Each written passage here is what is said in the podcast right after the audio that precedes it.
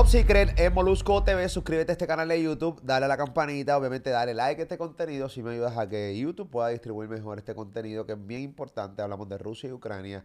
Nosotros en nuestra plataforma en Molusco TV no hemos dejado de hablar del tema, aunque aquí en nuestra área, en nuestra zona, en Puerto Rico, en muchas partes de Latinoamérica, muchas veces como Ucrania y Rusia están tan lejos, como que perdemos de perspectiva que todavía estas panas están en guerra, ¿no? Recientemente Ucrania, el día de, cumpleaños de Vladimir Putin, eh, regaló un ataque a uno de los puentes que une Rusia con específicamente Kiev. Eh, y un tweet eh, que yo te digo una cosa, cuando yo subí en Yo Soy Molusco la noticia y vi el tweet que parte de, pues nada, de la administración de, los que están manejando esto en Ucrania, zumbó incluso la canción de Marilyn Monroe cantándole cumpleaños feliz a Putin, a mí se me pararon todos los pelos. Automáticamente eh, los comentarios se hicieron sentir y nuevamente nuestra zona volvió a nuestras mentes Ucrania y Rusia, que aunque están muy lejos, están muy cerca. Andrew Álvarez, entonces, ¿cómo tú estás, Andrew? Muy bien, Molusco, bueno verte de nuevo, amigos y amigas, como siempre, aquí en tu canal de YouTube. Y ese es el tema de nunca acabarse ahora.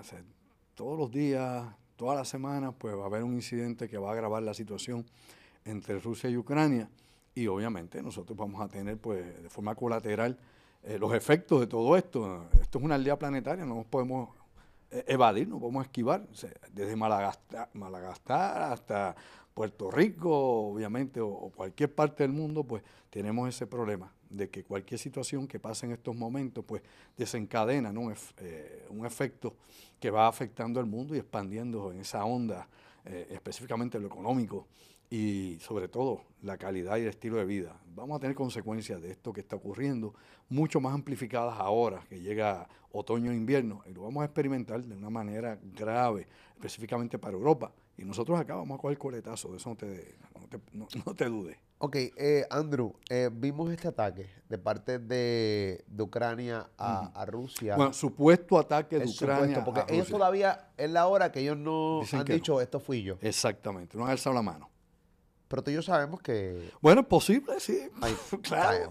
tampoco es que somos brutos, claro, ¿no? Eh, claro, uno sospecha, ¿verdad?, que, los servicios de inteligencia ucranianos querían darle ese golpe, ¿verdad? Esa estocada o esa puñalada trapera a Putin.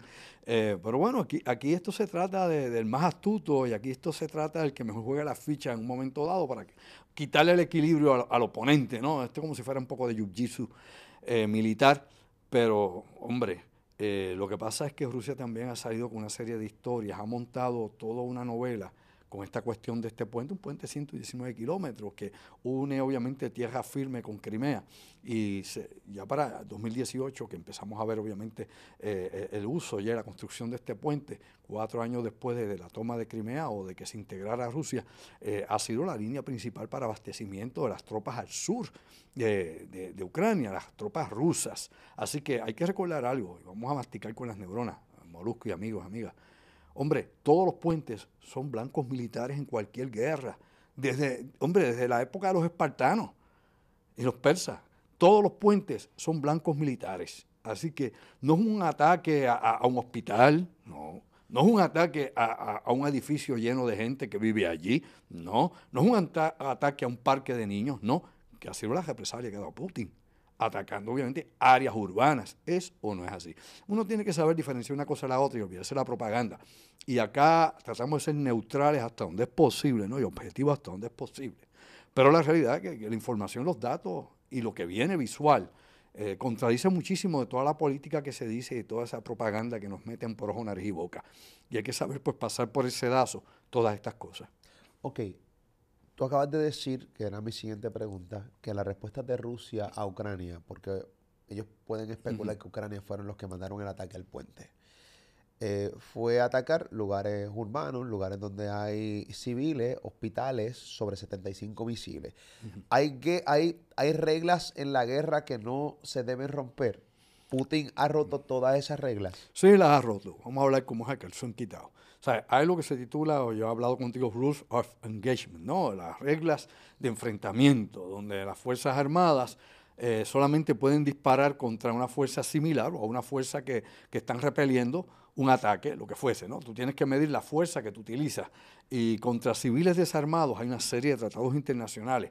Y podemos comenzar inclusive desde el Tratado eh, de Ginebra con los militares que son presos, ¿no? Que son POW, que son apresados en el frente de batalla, eh, cómo se trata un espía cuando se le arresta o se le ubica en un lugar y cómo usted va a operar en áreas civiles, ¿no? Usted no le dispara a cualquiera, usted tiene que probar antes que empezar a disparar como un loco como un, o, como un, qué sé yo, como un salvaje, tiene que ver que los civiles que están en la zona donde usted está usando sus armas están armados y que representan un peligro realmente. Pero en este caso, aunque dice Vladimir Putin, ¿no? dice el Kremlin, dice Rusia, que ellos seleccionaron blancos con armas inteligentes para bombardear lugares críticos en, Kiev, por ejemplo, en Zaporilla y en otras ciudades de Ucrania, en respuesta a este ataque al puente. Ellos dijeron que atacaron la estructura militar, que, que atacaron la infraestructura eléctrica y energética, pero no hablaron de toda la gente que fue afectada en sus hogares, sus casas, sus condominios, etcétera, que ahí están. Claro, hay un loco de cuando en vez, de vez en cuando en las redes, porque tú tienes gente enajenada y que no sabe dónde pica el hoyo, que te dicen que no, que, aquí lo que pasa es que los rusos bombardean y los mismos ucranianos le disparan a sus edificios y a su gente para que digan que son los rusos. Tú tienes gente con esa cabeza, que no saben de qué están hablando, ni tienen evidencia, pero tienen que hablar así para decir alguna estupidez en las redes y alguien los escuche. Pero la realidad es que la evidencia lo que nos muestra es que aquí hay fuego indiscriminado.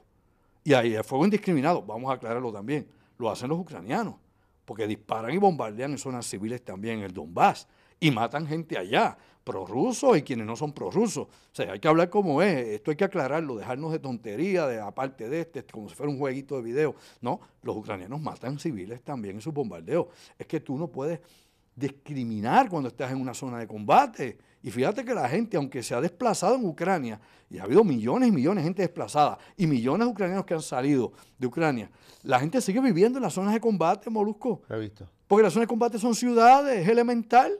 Así que va a seguir muriendo civiles de un lado y del otro. Claro que, lo, vuelvo a decir por enésima vez, quien está recibiendo los daños físicos y no puede levantar su economía, ni puede volver a ningún tipo de normalidad, es Ucrania.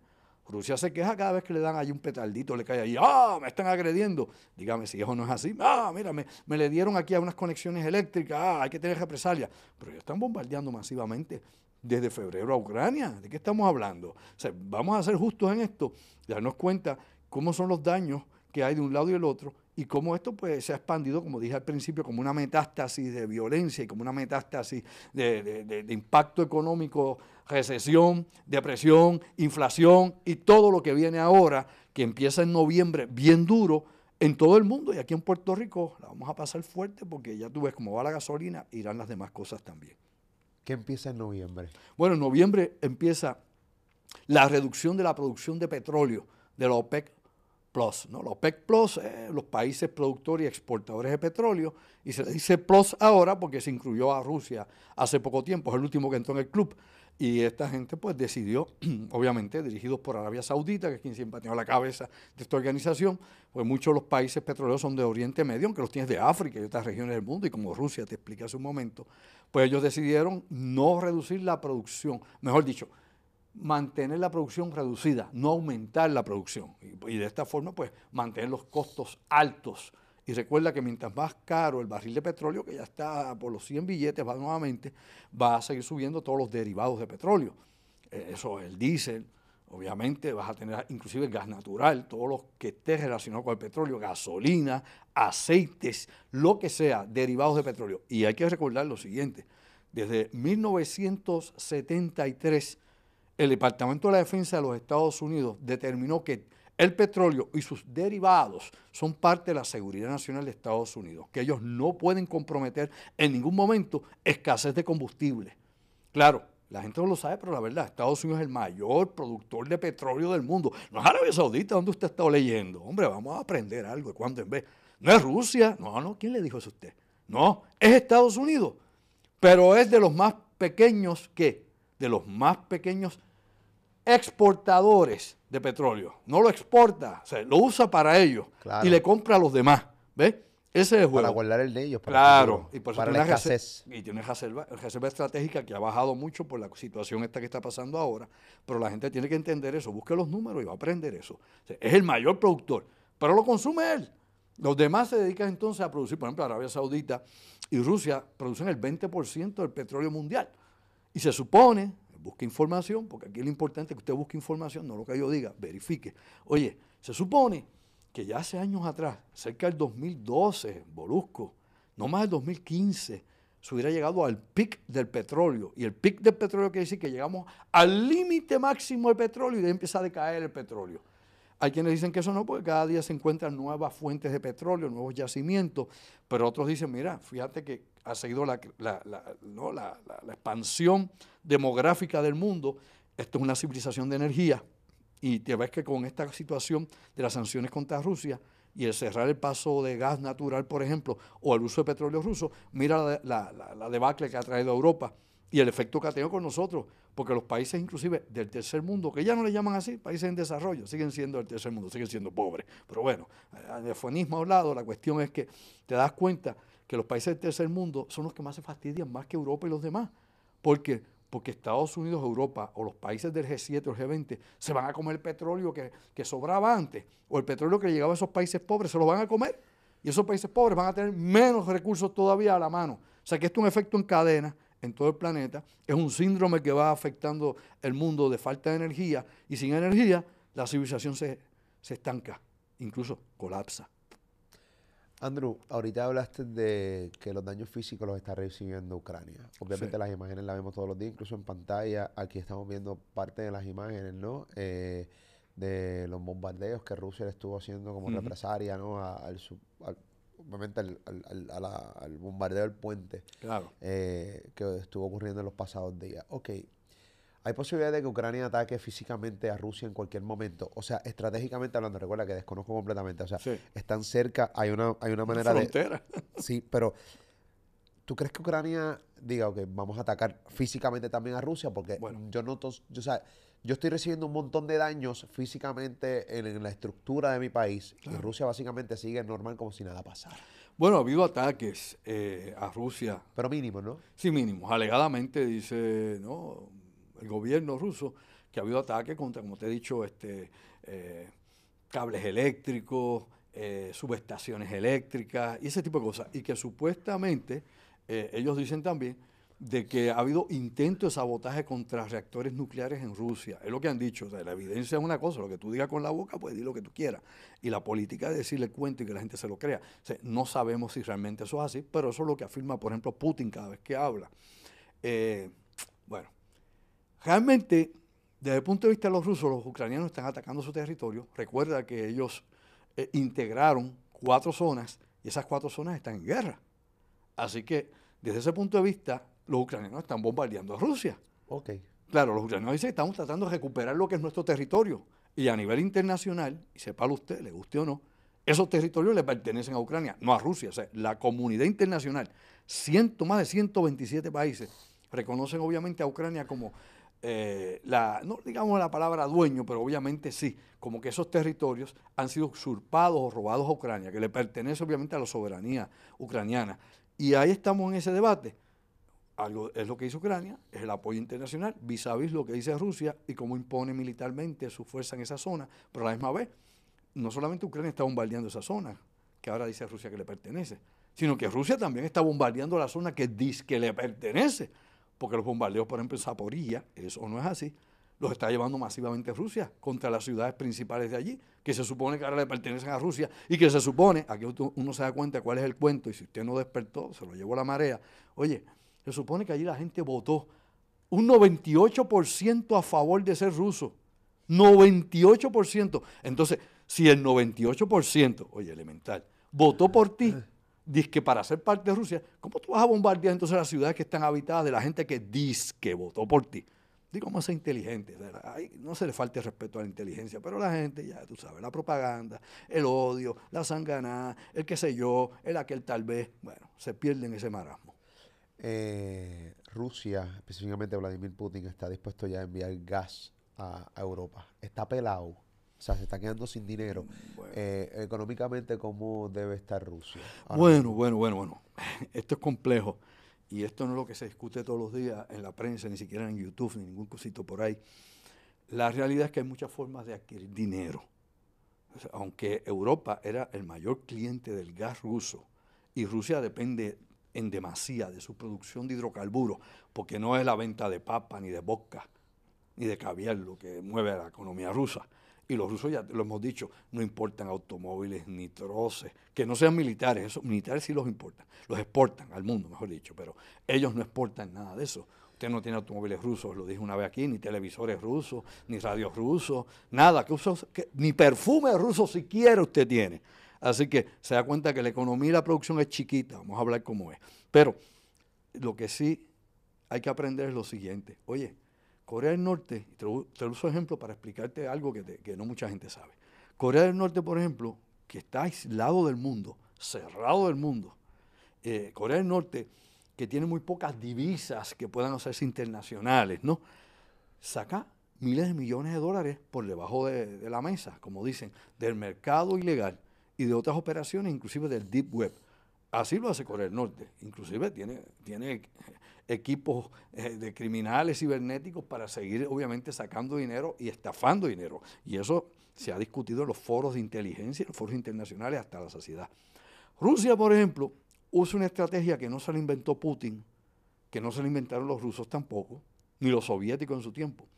Y es utilizar, por ejemplo, la compañía Fagner, que se escribe Wagner, Fagner. Pues Fagner, para que la gente entienda, son mercenarios. Es una corporación de seguridad. Pero que tú buscas, Molusco, y te pones a buscar, ¿verdad?, eh, de dónde viene esta corporación y te encuentras que no está registrada ni en Rusia ni en ningún, ningún lugar del mundo. O sea, registrada como corporación no existe, no hay registro, no existe en ninguna parte del mundo. Pero asumes que es rusa porque sus directivos y los oficiales en operaciones son rusos y porque aparentemente tienen su centro de operaciones en Rusia, pero lo han movido también a África y otras regiones. ¿A qué viene esto? Bueno, viene precisamente porque el país de Gabón, Gabón es un país en África, trajo eh, una querella a las Naciones Unidas, al Comité de Seguridad de las Naciones Unidas, señalando a Fagner, a estos mercenarios, de que trabajan en conjunto con el gobierno, por ejemplo, ruso, para sacar diamantes y oro de las minas de países del centro de África para utilizar ¿qué? el financiamiento de las tropas rusas. De África están sacando oro y diamantes para pagar la operación militar que hay, lógicamente, en Ucrania, cosa que usted se supone no deba saber. Pero aquí tengo que decir el otro lado. Ellos no se lo inventaron porque los británicos lo hacen también. ¿Ok? Los mercenarios británicos lo hacen. Los mercenarios, por ejemplo, de Estados Unidos eh, han estado involucrados en estas operaciones y muchos otros países que utilizan estas corporaciones para cubrir, obviamente, explotación de minerales y recursos de África y sacarlos. Y ellos meramente han usado un esquema que otros países occidentales han utilizado. Así que todos juegan el mismo juego, lo que la gente tiene que entender. Ni buenos ni malos. Todos son la misma cosa, la misma basura. Pero aquí la gente alza la mano y se corta las venas a favor de fulano mangano y usted no sabe que si lo coge usted lo vida como media y le va a sacar hasta, hasta el vivir cualquiera de estos regímenes. La OTAN está a ley de, activar el básicamente el, artículo número 5. Sí. En Arroyo Bicho el artículo número 5 significa tú me tiras a mí, o sea, es como, o sea, tú le tiras a él es como si me tiraras a mí. Claro. Explícame el artículo número 5 en Arroyo Bichuela, mucho más elaborado de lo que yo lo acabo de explicar. Claro. Pero te lo explico más o menos en Arroyo Bichuela de lo que he leído. Claro. Eh, y, estamos a ley de que básicamente los aliados de ambos países se puedan meter este conflicto entre Rusia y Ucrania. Mm. Bueno, hay varios artículos. El 5 obviamente está antes el 4, que es como el preámbulo a, a declarar el artículo 5. El 4 obviamente es una amenaza contra un país que pertenezca ¿no? a la OTAN, ¿no? Eh, obviamente los países del Tratado del Atlántico Norte, que originalmente era un tratado de países europeos para resistir la expansión de la Unión Soviética, eh, como venía creciendo en los años 50 hacia Europa y la amenaza que esto pues, representaba. Algunos pensaban que una vez desapareció la Unión Soviética en 1991, pues la OTAN pues, se iba a disipar porque ya no había un enemigo. Pero la OTAN se quedó allí, siguió creciendo y siguió integrando países de lo que era el bloque comunista, de los que eran del Pacto Varsovia, satélites que tenía la Unión Soviética, los integró, como Polonia, por ejemplo. Eh, y otros países más, Checoslovaquia, etcétera, y repúblicas que eran parte también de, la Unión Soviética, pues hicieron parte obviamente también de lo que era lo que es actualmente la OTAN y algunos de ellos parte de la Unión Europea. Dicho eso por arribita, el artículo 4 es de amenaza antes de entrar el 5, ¿no? Un país de la OTAN que se ve amenazado por una serie de situaciones que inclusive pueden ser desde terrorismo hasta posiblemente este, algún ataque militar en algún momento y esto es como un estado de alerta primario para mover unidades y fuerzas para proteger ese país en particular. El artículo 5, bueno, el artículo 5 es ya un eminente ataque, es decir, un país de la OTAN ha sido atacado. Esto no se activa antes de que no seas atacado, por eso se activa primero el artículo 4 eres atacado, eres parte de los 30 países que componen la OTAN, ¿no? Y recuerda que de esos 30 países, 27 son países europeos, ¿ok? 27 la, de la Unión Europea. Hay tres más que no son de la Unión Europea. Uno es Gran Bretaña por el Brexit, que se salió, y los otros dos son Estados Unidos y Canadá. Así que tiene los 30 países de la OTAN para que la gente tenga más o menos una, una foto, un picture de la cosa. Si tú atacas a cualquiera de esos países como dicen acá en el campo, con premeditación y alevosía, y llevas a cabo una agresión contra ellos, todos los demás países están comprometidos en ayudarte y defenderte, es decir, en pelear por ti. Es como si tuvieras un corillo de panas bien grande, ¿verdad? Tuyo, y aquel te zumba una bofetada, y pues todos los demás le caen y le dan una rumba, y lo ponen como se lo calientan rápido. Es así, así como trabaja esto. Obviamente en la unión está la fuerza y esta organización, que cuando usted la suma, y nuevamente verifique información porque hay que saber de lo que se habla. Cuando usted la suma, no hay una fuerza militar en el mundo que compare contra ella, lo sabía, ¿verdad? No hay. Ni China y Rusia junta con Irán y Corea del Norte, no dan para empezar. O sea, esos 30 países, primero, tienen más capital, tienen más industrias eh, armamentistas fabricando armas continuamente y equipos, tienen más soldados todos unidos y más unidades aéreas, navales, misiles y armas nucleares. Que Rusia y China juntos. Claro, es elemental. O incluirle Corea del Norte, ponle Irán por aquello que los ayude. no way, Felipe. Así que cuando uno entiende eso, sabe la masividad de lo que hay. No, que la OTAN la van a limpiar. Bueno, eso lo dice el ignorante, que no ha estudiado, el que repite como, qué sé yo, zapaplote por ahí, lo que lee en internet, despistado en la vida. Pero esa es la realidad militar. Por ende, Putin no quiere provocar la OTAN tampoco. ¿Qué tú quieres que le apartan a la, la, madre, claro que no. Ni quiere tirar las bombas nucleares realmente. Eso es un fake. Eso es un fake. Usted tiene que aprender a hacer un fake como cuando juega baloncesto. Es un fake, a ver si te lo come. Y tengo que meter miedo, porque con eso es que yo meto miedo, ¿no? Que es lo que hacía o ha hecho Kim Jong-un en Corea del Norte, meterle miedo a todo el mundo, pero no mete un pie adelante ni para acá, ni para el cará. ¿Dónde? Te das cuenta de eso. Y ese tipo de fake, y algunos dicen disuasión, ¿no? De, mira, te, alerto, te, te, te digo lo que tengo. Pues bueno, la realidad que saca al otro lado hay tanto más. Así que es cuestión de lo que hemos hablado aquí hasta la saciedad. Destrucción mutua garantizada. Y nadie quiere destrucción mutua garantizada porque quiere, si no vas a vivir, no vas a sobrevivir, lo que van a ver son cadáveres calcinados. No va a haber mundo para nosotros. Ahora, eh, aquí hay muchos temas y subtemas de esa cuestión del uso de las armas tácticas o, armas, o las armas estratégicas nucleares, que es un tema recurrente y que pues, siempre tiene que hablarse, porque no podemos estar desconectados de eso. Y es lo siguiente, Mientras tememos a las bombas nucleares, también hay que pensar algo molusco. Y es, algo que diría yo crítico. Oye, en los años 50 a los años 60 se probaron miles de bombas nucleares. No 10, no 20, no 100, no 500, no 1000. Miles de armas nucleares. En superficie. Superficie quiere decir sobre el mar, en, eh, allá en, los Álamos, en los Estados Unidos, eh, en el área de Nevada, en el centro de, Asia, los rusos, todo el mundo, en todas partes, los atolones, todo el mundo, franceses, británicos en Australia, todo el mundo en todas partes, rusos y Estados Unidos, todo el mundo probó, los chinos también las probaron en superficie. Oye, miles de explosiones nucleares, estamos aquí. Y no bombitas chiquitas, hubo la bomba que probaron en la Siberia los rusos, la bomba SAR, 50 megatones, la bomba más poderosa jamás estallada, y no lo hicieron bajo tierra, Hicieron en la superficie, pa, allá, para la atmósfera. Olvide y vive la cosa. Y la pregunta es sencilla. Estamos aquí. No destruyó el planeta. No tuvimos invierno, eh, el invierno atómico o nuclear. No contaminó total, completamente radiación nociva a todo el planeta. Claro, afectó gente en regiones cercanas y hubo gente que murió de cáncer por, por los efectos de la radiactividad. Y algunos dicen, mira, partiendo de esa premisa, pues un intercambio termonuclear limitado pues no destruiría el planeta y no hay por qué gritar tanto. Pero aquí vamos al detalle, es todo tiene letras chiquitas. Letras chiquitas dicen que es que el diablo pone los detalles, ¿verdad? En ese detalle. Bueno, la cuestión es la siguiente. Eso fueron explosiones en zonas aisladas. Explosiones controladas en zonas aisladas, viendo hacia dónde va el viento, hacia dónde la radiación iba a ser menos nociva.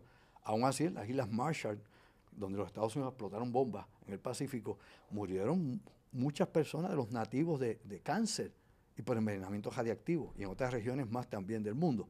Pero inclusive en Kazajistán, en toda esa región donde los rusos hicieron explosiones, los soviéticos, hubo miles de personas que murieron por radiación. Por no hablar de los cientos de miles de soldados que murieron en estos proyectos nucleares.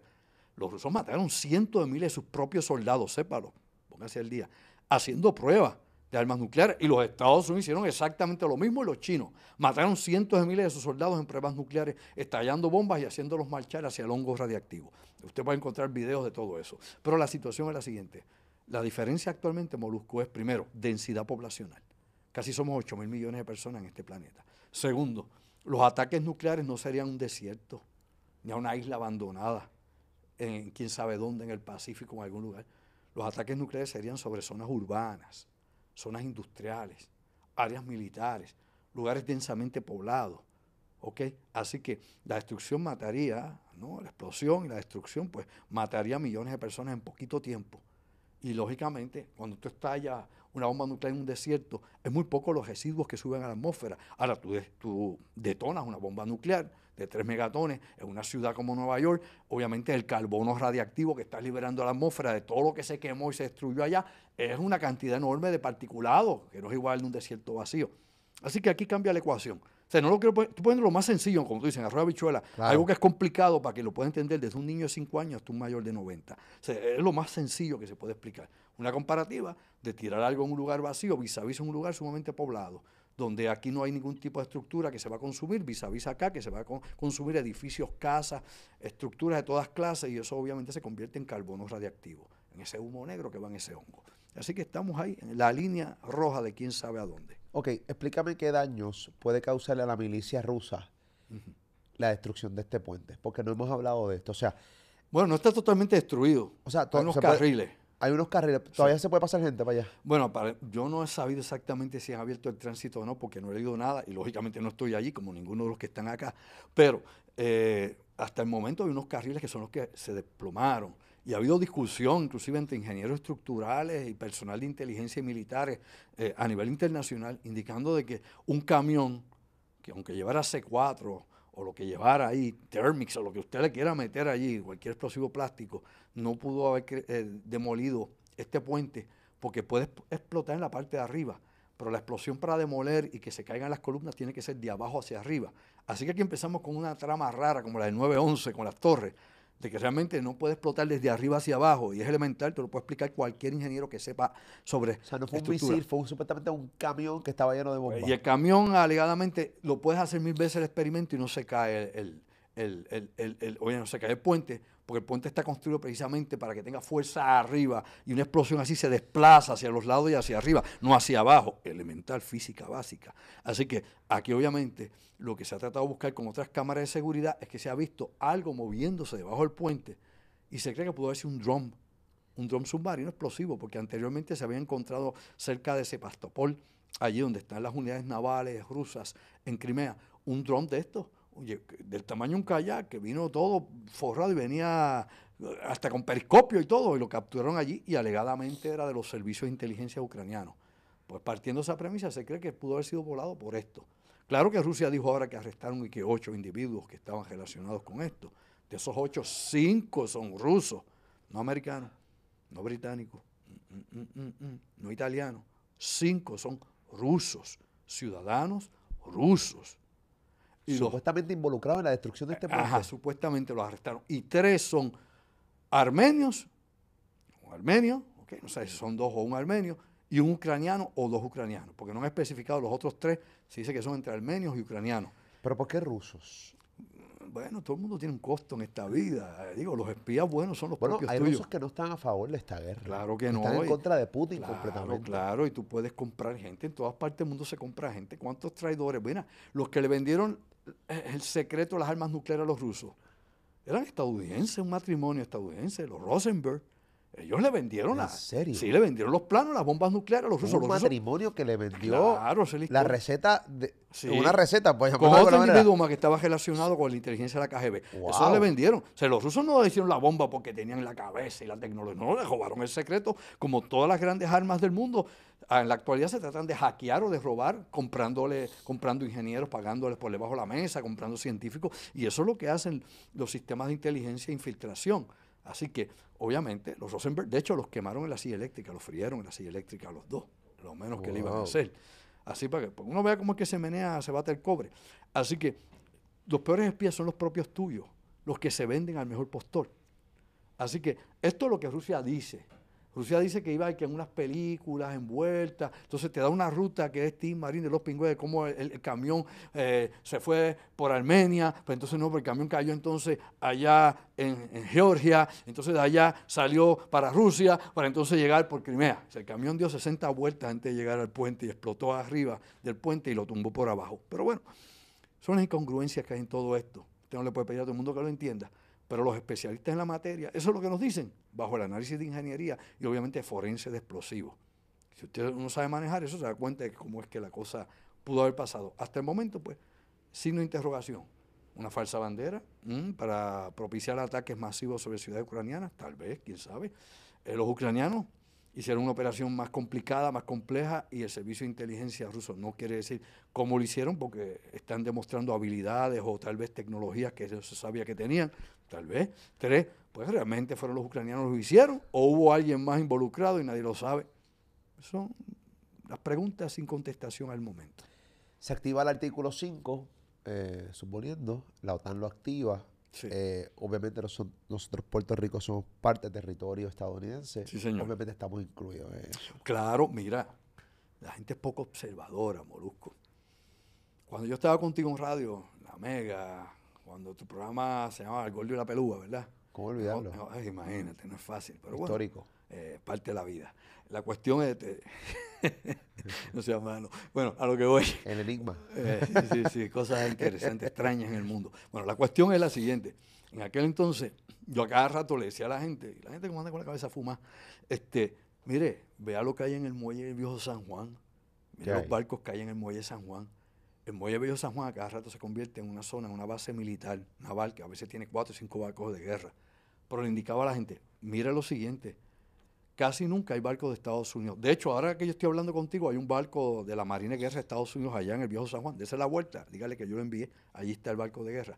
Pero aquí lo importante es que por años los barcos de la OTAN llegaban a la bahía de San Juan. Por años, barcos de bandera británica, barcos de bandera canadiense, todos ellos llegaban, submarinos canadienses, submarinos británicos, inclusive submarinos, eh, aunque no es de la OTAN, pero submarinos, por ejemplo, que llegaban de Brasil. Y eso usted los ve allí en el viejo San Juan. O sea que en momentos dados también llegaban allí vehículos navales que tenían la capacidad, por ejemplo, de, de cargar armas nucleares. La gente se cree que las armas nucleares las guardan en un almacén secreto. Mire, mi amigo y mi amiga, las armas nucleares viajan en portaaviones, lo sabe, ¿verdad? Viajan en submarinos, en los, Bloom- en los boomers, que son los que llevan misiles con cabezas nucleares. Viajan también en, en destructores y en barcos lanzamisiles. Si se da una alerta nuclear, un def, mira, DEFCON 3, DEFCON 4, qué sé yo, lo que tú seas, DEFCON 1, vamos al fin del mundo, nos vamos a destruir. ¿Tú crees que esos barcos van a virar en alta mar para navegar 5 o 6 días para buscar sus armas nucleares en Norfolk, Virginia? ¿O en el puerto, en el muelle de San Diego? Hombre, no. Los tienen ya. Simplemente no están montados, se activan, se montan, se arman y se disparan. Ya todos esos barcos cargan armas nucleares. Cuando llegan a Puerto Rico son armas nucleares en tránsito. O sea, Puerto Rico tiene armas nucleares. En tránsito. Sí, vamos a hablar como es. Hay lo que se llama el Tratado de Tlatelolco, que se firmó en la década de los 60 en México, para prohibir que hubiese proliferación de armas nucleares en América y sobre todo que no hubieran armas nucleares en ningún país latinoamericano. El único país de América que tiene armas nucleares es Estados Unidos. Tiene silos nucleares allí, tiene misiles intercontinentales y obviamente tiene armas para sus bombarderos. Es Estados Unidos, nadie más, ni siquiera Canadá, Estados Unidos. Ahora bien, en Puerto Rico, cuando tenía Roosevelt Roads y cuando tenía Raimi en Aguadilla, tenía armas nucleares aquí, permanentemente. Los B-50, por ejemplo, los B-52 salían desde Aguadilla con cargas nucleares a hacer patrulla. Y así estuvo hasta principios de los años 70 que se cerró esa base. Y la base o la estación naval de Rupert Roads tenía almacenes con armas químicas, inclusive armas nucleares, por más que dijeran que no, sí las tenía. Era un territorio aparte de cualquier otro tratado que hubiese en Latinoamérica. Las tenía allí. Incluso las armas nucleares de Estados Unidos entran a Cuba. Entran a Cuba. Y aquí la gente hablando, por ir como dicen, cativía, como dicen los cubanos, entran a Cuba. Entran allí, por ejemplo, a, a, Guantánamo, los barcos con misiles nucleares. ¿Y qué ha dicho la administración cubana, inclusive de la época de Fidel Castro? Nada, esta boca no es mía. Y eso es otro lío también, el de Guantánamo. Algún día lo hablaremos para que usted vea más allá, más allá de las prisiones que hay contra los de Al Qaeda o los terroristas. Guantánamo es un tema bien, sí, señor. bien, bien interesante. Más de 100 años de una base de Estados Unidos en el territorio cubano. Bueno, esto es una cárcel, ¿no? No, no, no. La cárcel se hizo dentro de Guantánamo después del 9-11, ¿no? Ahí tú tienes, por ejemplo, este X-Ray, que es una de las bases que hay, Camp Delta y otros más, donde han tenido prisioneros, que quedan muy pocos ya quedan muy pocos, los han sacado de allá, algunos los han liberado, algunos de los que han liberado han regresado a ser yihadistas, sepa usted, y otros de los que supuestamente y alegadamente han liberado ahora trabajan como agentes. Pero claro, cuando tú estuviste ahí tanto tiempo y tratas de infiltrarte de nuevo en operaciones, por ejemplo, terroristas, operaciones de yihadismo, obviamente te van a observar muchísimo. Como he dicho, hay unos que se han integrado y hay otros que supuestamente han ido como agentes. ¿Quién es quién? Pues ahí cuenta entonces estos grupos terroristas poder identificar quiénes son los que están infiltrados o no. es un mundo complicadísimo, pero ahí está. Ok, en otros temas, me parece interesante Rusia-Ucrania, eh, me parece interesante Guantánamo, pero también me parece interesante eh, el logro de la NASA de enviar un asteroide. Ah. Quiero, quiero que, obviamente, esto es un tema fascinante también, me parece bien interesante poder tocarlo eh, de una manera por encima, porque sale la noticia de que la NASA anunció que el impacto de eh, la nave DART a finales del mes pasado logró cambiar la trayectoria del asteroide eh, Dimorphos. Dice que alrededor de, eh, alterándolo por 32 minutos el periodo de su órbita y dejando un cráter. Dice, dicho proyecto ayudará a desviar cualquier asteroide que amenace la Tierra en un futuro. habla un poco sobre esto y, y, este proyecto, este Andrew. Se asume no hay garantía de que en un futuro pueda servir esto para desviar un asteroide, un asteroide, ¿no? Depende de la masividad, la velocidad y la composición del asteroide, o tamaño y masa. Esto es un asteroide chiquito, dimorfo, era uno que giraba alrededor del otro y se impactó al más pequeño para desviarlo, separarlo un poco de la órbita que tenía originalmente del otro, del grande, ¿no? Eran dos asteroides, uno giraba alrededor del otro, iban acompañados. Eh, el proyecto DART, pues bueno, es una iniciativa interesante. Eh, es la primera vez que se hace este tipo de proyecto, tratando de ver de qué forma o manera tenemos en el futuro herramientas o armas para poder desviar. Digo armas porque obviamente es la única forma de tratar de desviar algo que venga en colisión contra la Tierra. Algún tipo de programa para eso. Se había pensado en explosiones nucleares, se había empezado, eh, pensado en otras explosiones no nucleares, inclusive eh, usar eh, haces de láser o rayos de partícula para desviar estos asteroides y lógicamente esto, un impacto cinético, es decir, que sin explosivo ninguno, un choque directo de esta nave DART contra el asteroide. Eh, es un avance fantástico para la ciencia lograrlo, pero nos explica algo nuevamente. Este asteroide que impactaron, y no, eh, ¿cómo que se llama?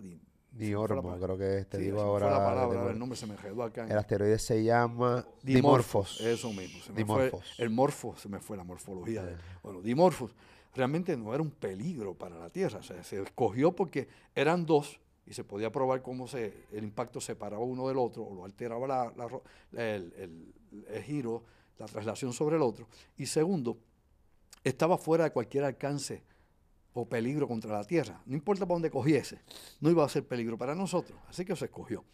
Luego también se, hay que pensar lo siguiente, para tú poder desviar un asteroide, o inclusive un cometa, porque nos puede impactar un cometa también, no tiene que ser un asteroide, puede ser un cometa. ¿okay? Y de hecho, eh, hay un cometa que es mucho más grande, uh, por muchísimo que la Tierra, se llama Atlas. Y ese gigante se va a ver próximamente. Vean el cielo, el año que viene va a estar a la vista de todo el mundo. Atlas. ¿okay? Es poco más pequeño que el Sol, del tamaño que tiene. Digo, el centro no es tan grande, pero la atmósfera, que es lo que hace brillar todo lo que cubre al, al, cometa Atlas, que es el más grande nunca visto, pues casi, casi, casi como un tercio, un poco más del Sol, del tamaño que tiene. Así que lo vamos a ver a simple vista de la Tierra el próximo Wow. año. Eso nos dicen los astrónomos. Yo te lo vendo al precio que lo dicen los astrónomos. Pero nuevamente, para poder desviar algo que se acerca a la Tierra, hay que hacerlo con meses de anticipación. No es esperar que esté una semana, ya me viene, vamos, a-", para darle un cantazo. Tiene que ser meses y meses y meses de antelación antes que esté ya definitivamente ubicado para impactarnos, para poderlo desviar a tiempo, para que se desvíe un timing. Si, Sí, no, sí, para- si lo pescas. para que desvíen que sea 2 o 3 grados, y esos 2 o 3 grados, pues, según pues, lo desviaste un poquito, entonces según se sigue acercando acá, pues, se va alejando hacia el lado, hacia la derecha, hacia la derecha, o hacia la izquierda, hacia la izquierda, y se pierde en el cuadrante espacial. Pero tiene que ser con meses de anticipación. ¿Qué tipo de daño puede causar un impacto de un asteroide como este a la Tierra? Obviamente todo depende de lo grande que pueda Claro. ser, dónde dé, qué es la que hay. Composición, etcétera, ¿no? Si es de metal, si es de piedra, si es de hielo. O sea, depende. Por ejemplo, los cometas son de hielo en su mayoría. Pero aquí lo importante es que es en la masa, el tamaño. Tamaño y masa, composición. Y sabemos, ¿no? Que ya un asteroide, después que pasa, te diría yo, 95 metros, es una cosa descomunal. Estamos hablando de algo que no va a destruir el planeta, pero como dice el viejo dicho acá en el campo, donde cae no sale pelo. Es decir, donde impacte, si impacta una ciudad, por ejemplo, un asteroide de 95 metros impacta Nueva York, es equivalente a un estallido nuclear allí. ¡Wow! ¿sí? Lo destruye todo allí, se acabó. Desaparece Nueva York. Desaparece Nueva York. Olvídate de eso. Lo hace leña. Y ese tipo de cosas, pues, es lo que siempre se ha expuesto al- a, la comunidad científica. Y es uno de los peligros que hay. No tiene que ser de 5, Wow. 7, 8 kilómetros, ¿no? No tiene que ser como el que destruyó hace más de 65 millones de años a los dinosaurios. Se puede ser más pequeño. Y eso es lo que hay que estar vigilando. Algo tan simple como que es un asteroide. Bueno, es, un pedazo eh, de lo que quedó de residual de la formación del sistema solar. Probablemente parte de lo que pudo haber sido otro planeta en algún momento que colisionó hace más de 5 mil millones de años atrás y quedan esos fragmentos, la mayoría de ellos se encuentran, por ejemplo, entre Marte y Júpiter. Ahí está lo que se llama el cinturón de asteroides. Y de ahí salen a cada rato. Esos son la mayoría de los que vemos aquí. Los cometas, todo lo contrario, vienen de más, de más allá de Plutón obviamente, y de Neptuno y Urano. O sea, los cometas vienen del área, lo que se llama el cinturón, el cinturón exterior del sistema solar, ¿ok? La nube de Oort. Y de allá vienen los cometas. Y son más antiguos que los asteroides. Cometa más viejete.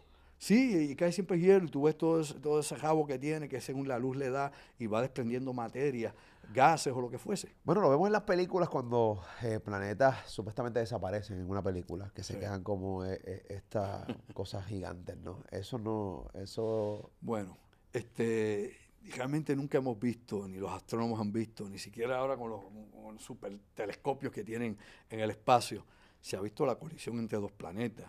En tiempo real eso no se ha visto nunca. Lo que tenemos son los fragmentos y lo que supone ¿no? La interpretación que dan los astrónomos de lo que fueron las colisiones en el pasado y que ahora, pues debido a las pruebas, por ejemplo, geológicas que se hicieron de la Luna, en comparación con eh, elementos encontrados en la Tierra, pues hoy en día sabemos que la Luna era parte de la Tierra. La luna era parte de la Sí, Tierra. que impactó la Tierra contra otro cuerpo celeste que estaba errante en el sistema solar de gran masa. Chocaron, hablando de como hace 5 rebotó y mil se fue millones para de allá para años. casa el carajo, porque como pa- carajo, ¿qué pasó ahí? Claro, y en ese impacto, pues, surge la Luna y obviamente la Tierra. Y es, pues, nuevamente la teoría que exponen los científicos, basado en qué? En los componentes minerales de la Luna, vis a vis los que hay en la Tierra, los- pues, las misiones Apolo, lo que ha recogido las muestras lunares y todo lo que se está estudiando en estos momentos. Y ahí, pues, se fundamenta en eso. Antes se creía que, que la Luna andaba erra- errante y que la Tierra la capturó. Pero obviamente, teniendo gigantes en el sistema solar como Saturno y Júpiter y Urano, esos hubieran capturado primero a la Luna que a la, que la Tierra, tenían más fuerza gravitacional. Mira, yo te digo una cosa, este tema es sumamente fascinante. A mí, cada vez que yo me doy par de palos, par de cerveza y, y miro... Hoy te lo diste, parece. No, no, no, no, no, no. Hoy yo estoy con un catarro y una, como dice mi perro, una monga, Eh, una gripe que me está matando. Eh, la traje de Argentina. Este, pero cuando yo es de noche, yo miro, yo miro arriba el cielo, allá, y digo, o sea, no puede ser posible que, que, que exista en todo este universo gigante un planeta nada más como el nuestro, sin, sin habitantes ni nada por el estilo. Siempre me lo pregunto. Eh, sería egoísta pensar que somos los únicos seres humanos en todo este universo gigante. Obviamente no tenemos claro. pruebas y no sé, obviamente hasta, hasta hasta dónde han llegado los descubrimientos, ¿no? Tanto de las naciones como de las personas que investigan esto, pero es fascinante, Andrew. O sea, yo sé que tú has tocado este tema mil veces, pero no tenemos prueba física de que existe un Andrew Álvarez en otro planeta. Está fastidiado allá. Se chavó aquello. Ya conmigo, y me molesta a mí, imagínate. Bueno, la cuestión es la siguiente. Mira, en estos días estuve leyendo, ¿te acuerdas eh, Captain Kidd, de, Viaja a las Estrellas, Star Trek? Ajá. Eh, ¿Cómo? Sí, Captain Kirk, ese mismo, de la Viaja a las Estrellas. Eh, William Shatner, creo que es el, nombre del actor. Pues leí algo así por arribita, que él dijo que cuando él fue recientemente al vuelo ese orbital que tuvo, que lo invitaron, que fue a dar la vuelta, creo que fue con Blue Origin, que le dio la vueltita por allá arriba, él dice que él vio la Tierra bella, que pudo ver la curvatura de la Tierra, o sea, él dice, la Tierra no es plana, para que no lo crea, pues mire, no es plana, yo, yo lo vi ya estando en esa, la vi allí, redonda, punto, olvide y vive, síguelo para adelante. Pero que dice, cuando miró hacia afuera, porque quería ver las estrellas y la atmósfera terrestre, lo que vio fue una oscuridad como la que tenemos nosotros aquí de fondo. Una oscuridad tan terrible que él dice que eso era sinónimo como de la muerte, que te absorbía esa oscuridad inmensa de la nada allá afuera. Entonces miraba la tierra y era lo único lindo, azul, claro, que se veía. O sea, él decía, la tierra era la vida. Ah, yo miraba hacia esa oscuridad inmensa y era como la no vida la muerte. O sea, que él se paniqueó con eso, ¿no? Se afectó, lo traumatizó, inclusive lo escribió en un libro. Así que William Schaffner, eso es lo que nos dice, su experiencia en ese viaje. Eh, nos han explicado muchísimas veces los físicos de por qué no vemos las estrellas en el, en, el, firmamento cuando estamos allá en el espacio ulterior, que se ve oscuro, se ve negro. Y hay muchas explicaciones que se pueden dar de física sobre esto. Pero definitivamente, como tú has dicho, Molusco, ver un planeta como este, una excepción en nuestro sistema solar, porque los demás no se parecen en nada al nuestro. Eh, tal vez Marte porque es rocoso y, Venus, pero en ninguno de los dos la vida se da como la conocemos, ni, ni, hay obviamente las condiciones que tenemos en la Tierra. Y pensar que tal vez bien distante, años luz de nosotros, pueda haber algo similar a esto, parecido, pues definitivamente pues, nos abre la imaginación. Y pensar que pueda haber seres inteligentes que sean tan brutos de querer acercarse a nosotros, pues bueno, eso también es una pues, cuestión de preguntarnos cómo alguien inteligente realmente quiere acercarse a alguien como los seres humanos. Pero bueno, eh, yo si fuera un ser de otro mundo no me acercaría aquí ni a pedir agua. Eh, estoy seguro que si aterrizo aquí me, me desalman la nave, me la quitan y me llevan a mí a un quirófano a abrirme a ver cómo soy por dentro. Así que mejor dejo a los humanos tranquilos y lejos. Andrew, eh, Top Secret, gracias por estar con nosotros. Claro que sí, y sé que estás hoy acatarrado, eh, pero aprovecho también para indicarle a mis amigos que estamos el próximo 22, el sábado 22, vamos a estar aquí en San Juan Café Sí o Sí, presentando la conferencia Sobrenatural, conferencia audiovisual tipo cine, de parte de las investigaciones que yo he corrido en los últimos 47, 47 años, videos, fotografías, cosas que yo he descubierto eh, de mi investigación personal en el área de investigación de lo paranormal en específico. Eso es el sábado 22, acá en el área de San Juan, en los Borinquen Towers, en la Roosevelt, ahí está Café Siosi. Y probablemente el día 23 vamos a abrir otra tanda, probablemente estamos en eso, en Ponce. Así que atento a nuestra producción porque ya el 15 se llenó, fue lleno total, sold out, acá en Ponce. Así que vamos a Ponce a abrir una nueva tanda probablemente el día 23. Teléfono contacto 787-579-8600. Mi producción 579-8600. Mensaje de texto o llamen horas laborables. Acá en Molusco TV, con Molusco aquí compartiendo nuestras ideas y nuestras impresiones. ¿Y dónde me pueden escuchar? Te lo digo Molusco, que lo diga ahí a Catarrao. Bueno, sencillo, a Catarrao, pero suena bonito como quiera. Voz de hombre hoy. Eh, Andrew Álvarez Chardón en su canal de YouTube, también que tiene acá su canal de YouTube, y Andrew Álvarez Chardón, página oficial en su fanpage en Facebook. Esa es la que perdonen mi... Eh, eh, la trompeta. Mi pañosería hoy, pero es que hecho está, está increíble, pero no quería parar de hacer este contenido, que al final del día la gente lo ve por Andrew, que tiene todo este conocimiento increíble acá en, en Gracias, Andrew, por estar hermano, siempre. A ustedes, chequeamos. Estás en Molusco TV. Suscríbete a este canal de YouTube. Dale like a este contenido y comenta acá todo el tiempo. Check.